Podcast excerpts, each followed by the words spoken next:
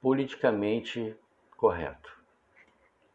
São as promessas e a boa vontade, a intenção do coração na vantagem que se tem em querer e não fazer, fingir não poder. O leviano professa promessas a quem lhe pareça ser um instrumento de gozo, um tolo, um frouxo. Este não entende o teatro do politicamente correto. Eu jamais aceitarei.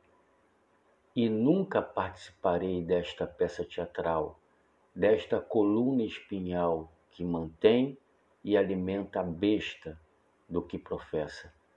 E saiba que o vento leva palavras, afasta o fazer, que é odiado pelo querer.